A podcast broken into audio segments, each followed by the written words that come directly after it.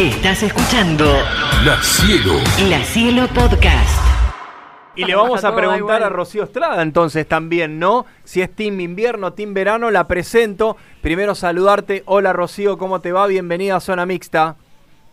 Hola, buenas noches a todos. Bueno, contarle a toda la gente que se está asomando aquí a la radio, que nos está escuchando en este momento. Rocío es base, juega de base, tiene 34 años, estuvo eh, jugando lo que ha sido el torneo federal para Lanús, salió campeona con el Granate, eh, estuvo en la edición anterior de la, en la liga femenina, pero además está en una competencia durísima, juega en Quimsa de Santiago del Estero, Rocío, y estás en una competencia dura que también tiene sus días porque tuvieron que eh, hacer una espera en lo que va a ser las finales de la Sudamericana, Rocío. Sí, sí, la verdad que sí. Eh, ya se, se, acerca lo lindo, por suerte. Eh, sí, se hizo largo, es un mes entre una fase y otra. que por un lado está, está bárbaro para seguir trabajando, puliendo el equipo en la ofensiva, en la defensiva. Eh, por suerte, bueno, venimos entrenando duro todos los días y sí, a veces se hace, se hace larga la espera, eh, siempre las, las, temporadas de entrenamiento sin, sin partidos, sin competencia, se hacen un poco largas, cansadoras, eh, pero bueno, siempre ahí en esos momentos donde, donde cuesta un poco más el, tema de no competir, la motivación viene por saber lo que, lo que estamos por jugar, así que la verdad que se, sigue con muchas ganas siempre. Y repartiendo el tiempo entre la facultad y el juego eh, en, esta historia, ¿no? También, digo. Sí, sí, sí, sí. Eh, de hecho, mañana rindo un final, así que estoy, ah, sí, sí, sí, por suerte. Te agarramos justito. Justito, justito. Estoy ahí ya terminando la carrera, así que está bueno, hay tiempo. Eh, tampoco es que sobra tanto el tiempo porque eh, también hacemos entrenamientos extras de, tiro, de gimnasio, más el descanso que es clave. Hay veces que no puedes decir, bueno, duermo cuatro horitas y listo, como hacen algunos estudiantes o en, esas épocas donde tenés que estudiar mucho, sino que, bueno, tenés que descansar, el cuerpo lo necesita y tenés que dar el 100 en cada entrenamiento, así que eso es muy importante también. Hola Rocío, Lucía te saluda. ¿Cómo va? Hola, ¿qué tal? Bien, bien, bien. Bueno, me parece muy interesante esto que mencionabas eh, de combinar el básquet con el estudio. Eh, ¿cómo, ¿Cómo manejas eso? Porque has, has, tenido que elegir entre rendir un final, ir a cursar, ir a jugar. ¿Qué se pone en juego ahí? ¿Hay alguna prioridad? ¿Alguna de las dos es una prioridad o los dos van como encaminados? Eh, no, y yo creo que hay que tener prioridades. Eh, o sea, por un lado yo creo que se puede, se puede entrenar y estudiar, o, eh, o sea, hay que aprovechar, te digo, estudiar o, cualquier, eh, cualquier actividad de formación extra al, al básquet, es tomarlo como un trabajo, pero bueno, también sabemos que es un trabajo que no solamente requiere del tiempo de entrenamiento oficial, de, cada día, no es solamente ir, no sé si tenés una hora de gimnasio, dos horas de cancha, no es solo eso, eh, sino que es como comentaba recién, el, descanso, la predisposición, la energía. Eh, bueno, también se acerca mucho cuando estamos cerca de los partidos. Yo tengo la costumbre de ver muchos partidos, muchas del equipo también, eh, compartimos eso. Entonces también es dedicarle horas a, ver juegos, a ver rivales, a vernos a nosotras mismas. Son, es mucho el tiempo y sí, sí, yo creo que hay que priorizar algunas cosas y organizarse. Y de esa manera sí se puede llevar adelante. Capaz que no al ritmo de, ser un estudiante full time, pero se puede llevar. Claro, claro, muy bien. Es una cuestión muy de organización, ¿no? del día a día y tener como los objetivos claros. Ya metiéndonos En, lo que sería la liga, la liga sudamericana, eh, ¿qué diferencia notas en cuanto a la temporada 2022 y la 2023 en organización, recursos, canchas, el plantel? Eh, en cuanto al club, eh, la verdad que siempre, tanto el año pasado, yo ya estoy hace más año y medio acá en, en Quimsa. Y el club siempre, siempre tiene la, mejor organización, tiene muy buena estructura, eh, están siempre atentos a, todo lo que necesitemos, eh, buscan que tengamos espacio para hacer estos trabajos extras. Eh, la organización siempre es muy buena, entiendo que, esa debe ser una de las cuestiones por la que se decidió que se haga acá también en Quimsa siempre que han habido torneos internacionales se cumplió con las exigencias de FIBA, entiendo eso, así que debe ser un factor importante eh, lo que brinda como, como organización KIMSA. Eh, y yo como jugadora, la verdad que siempre tuve eh, la mejor predisposición del club, hay una estructura muy buena, creo que es un lugar ideal para poder trabajar de esto eh, y en cuanto a las juveniles, por ejemplo, siempre lo digo, es un lugar bárbaro para desarrollarse. Así que la verdad que no, no veo una diferencia tan grande entre un año y otro en lo que respecta al club, pues siempre veo que trabajan bien. Eh, hola Rocío, muy buenas noches. Eh, hola. Me interesa, decías expectativas en cuanto al club y una competición sudamericana que les da el derecho a, a poder llegar a hacer la Final Four, ¿no? Organizarla se siente más presión. La expectativa también está puesta en que el equipo llegue a la Final Four y pueda llegar a tener un papel muy relevante dentro de este campeonato. O simplemente es una organización y el resto del peso del juego lo lleva otra, otra parte. Sí, sí, la, em, no, no creo que haya presión. Este, hay, sí hay muchas expectativas, pero también las expectativas no, no son que como una bajada de línea, sino que son propias de, cada jugadora del equipo. Eh, todas estamos acá porque queremos lograr el campeonato, eso está claro. Eh, y creo que somos capaces de hacerlo eh, sin quitarle mérito a, los demás equipos porque se viene un, Final Four muy duro.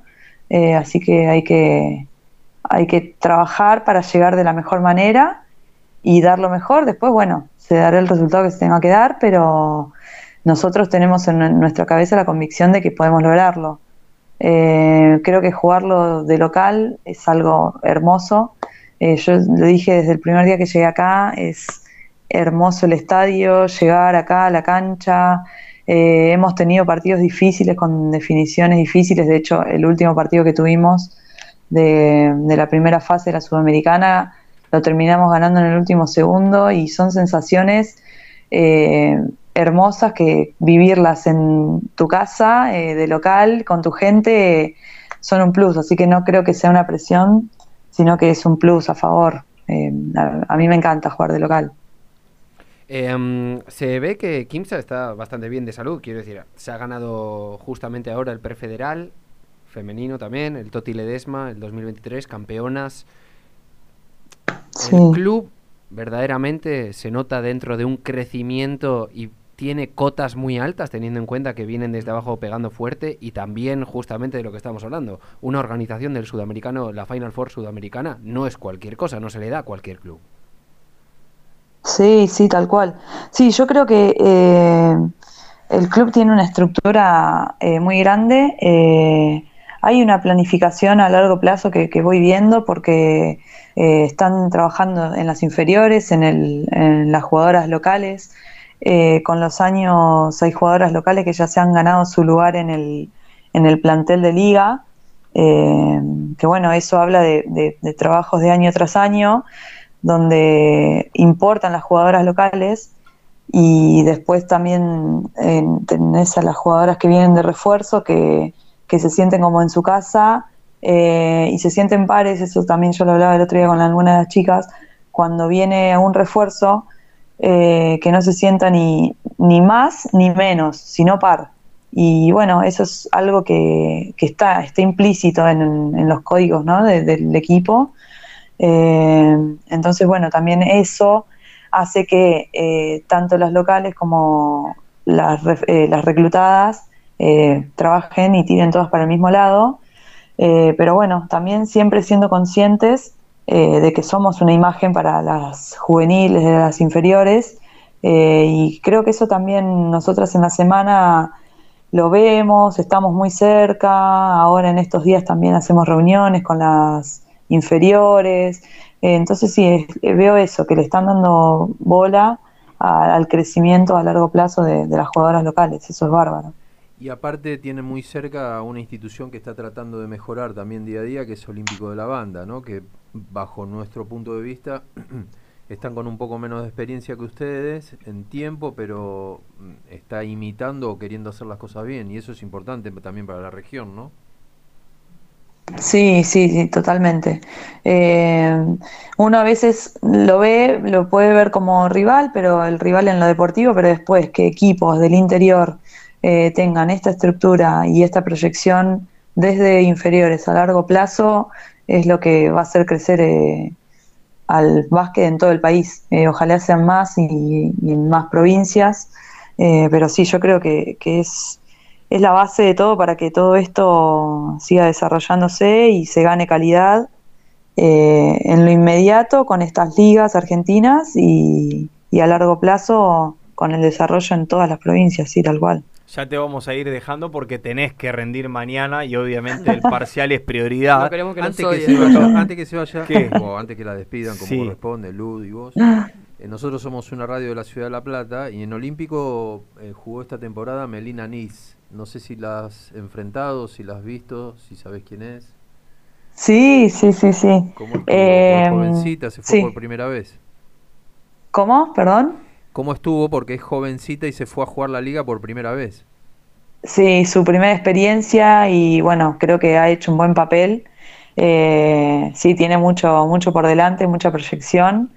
Eh, así que espero que siga trabajando duro para, para sostenerlo. Eso también es muy importante, eh, trabajar y sostener eh, lo que uno tiene y saber que cada día se puede aprender hasta, como dices, Cola, hasta el último día del retiro, eh, tenés que aprender algo, así que creo que eso, ojalá que le, vaya bien y bueno, que lo tome.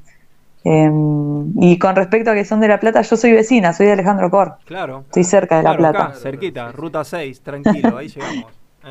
sí, sí, sí, sí. Ro, sí, tal cual. Ro, eh, ¿cuál es el equipo oponente, cuál es el equipo que más te incomoda o que te desafía de la liga? Eh, Alguno que digas, mm. me, defendieron y, me incomodó, o sea, en el sentido de, que estuvo difícil, que fue desafiante. Eh, no, yo creo que todos han tenido... Yo lo que más rescato de la liga fue que de la, de la parte inicial de los primeros 10 partidos, nosotros que tuvimos un muy buen inicio, eh, fuimos conscientes y sabíamos que los la segunda ronda de esos 10 últimos partidos de fase regular iban a ser más difíciles en todos los casos. En algunos se dio y en otros no tanto, pero sabíamos que todos los eh, equipos trabajaron y mejoraron de, la primera parte, después hubo el receso en las fiestas y cuando volvimos en enero eh, todos mejoraron. Entonces, como que lo que rescato es eso, que cuando se trabaja eh, y se hacen este tipo de ligas que tienen más meses que dos, se puede llegar a ver una evolución en todos los equipos. Eh, y también ahí hubo una evolución en el scouting de todos los equipos. Entonces, eso capaz que costó, yo creo que en todos, no, no particularmente algún rival, sino que todos han mejorado con con conocimiento y con scouting y eso te lleva a que tengas que tener eh, más habilidades y más conocimiento de tu propio equipo y de tus propias habilidades para poder eh, tener como esa creatividad en el juego para resolver el, juego eh, en sí mismo sin tanto set de juego, ¿no? Digamos. Ahora sí la última y no te molestamos más. sábado 10 de junio, fecha clave, para lo que va a ser el Final Four.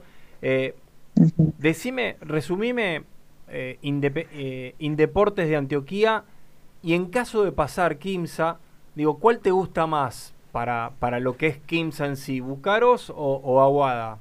En caso de pasar, obviamente, ¿no?